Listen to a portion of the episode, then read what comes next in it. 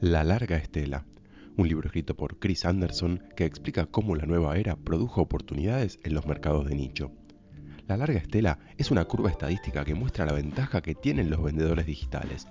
Los bienes masivos tienen una gráfica de ventas puntiaguda, como en un concurso de popularidad, pero los bienes de nicho llenan una barra más baja y larga, la larga estela. El inventario virtual y la mercancía digital ofrecen mayor alcance y almacenamiento más barato y satisfacen mejor los deseos de los compradores. Las reseñas y las opiniones de los consumidores en Internet crean este camino y para lograrlo se requiere flexibilidad en precios, servicios y entrega, reaccionando a las tendencias. En los años 70 y 80 hubo grandes mega éxitos de ganancias, pero hoy ya no. En la era de Internet, los productos de nicho han invadido todo. La larga estela nace de la economía de la abundancia, cuando la traba cultural entre oferta y demanda empieza a desaparecer y todo queda disponible para todos pocas cosas se venden mucho y muchas cosas se venden poco. El alcance online de productos especializados de poco volumen está alterando industrias y cambiando mercados minoristas y ha redefinido el marketing. Los grandes minoristas son amenazados por las tiendas online y los nichos fragmentados. Esto habla de una mayoría oculta, la variedad de contenidos que no se convierten en éxitos y cambia la regla del 80-20, algunos productos siguen generando más ventas que otros, pero incluso si el 20% representa el 80% del ingreso, aún se puede obtener gran rendimiento con el otro 80%.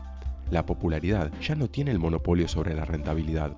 La web es un mercado de ideas gobernada por las leyes de los grandes números. A menores costos, más se puede vender. Los ganadores necesitan tener tantos éxitos como nichos, abarcando toda variedad e iluminando así el camino que termina sirviendo a todos. Antes de la revolución industrial, la cultura y el consumo fueron fenómenos locales, pero la fragmentación y la distancia crearon preferencias regionales. En el siglo XX, la urbanización, la prensa gráfica y otras innovaciones comenzaron a generar cultura de masas y cambios sociales, y después de la Segunda Guerra Mundial, la tecnología llevó a la era de oro de la televisión y la radio que duró hasta fin de siglo. Hoy, la línea entre productores y consumidores se ha desdibujado las herramientas de creación son menos costosas y el talento está más distribuido.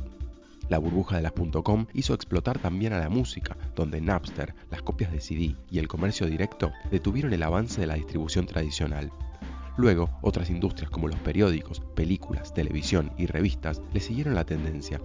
Los éxitos promovidos por la popularidad se debilitaron y la mejor estrategia comenzó a ser separar los contenidos en pequeñas partes para consumirlos solos o mezclados, Así son los nichos, el ruido de uno es la señal de otro.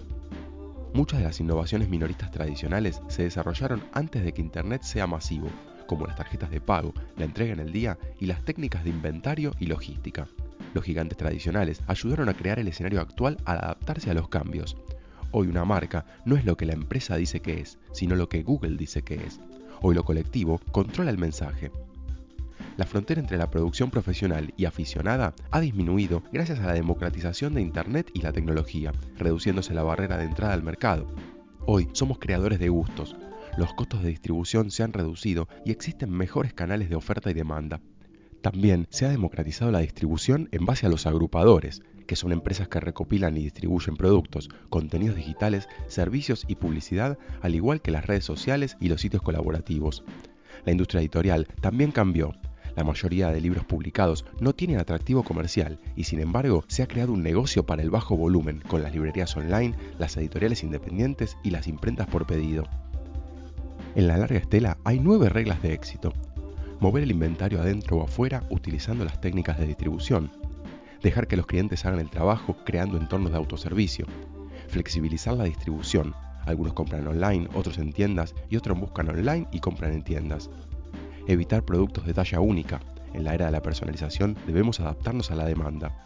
Evitar precios de talla única, variando los precios en función de las condiciones. Compartir información con el cliente, pues las opiniones, patrones de compra y especificaciones generan confianza. Ampliar las opciones, abarcando así distintos nichos.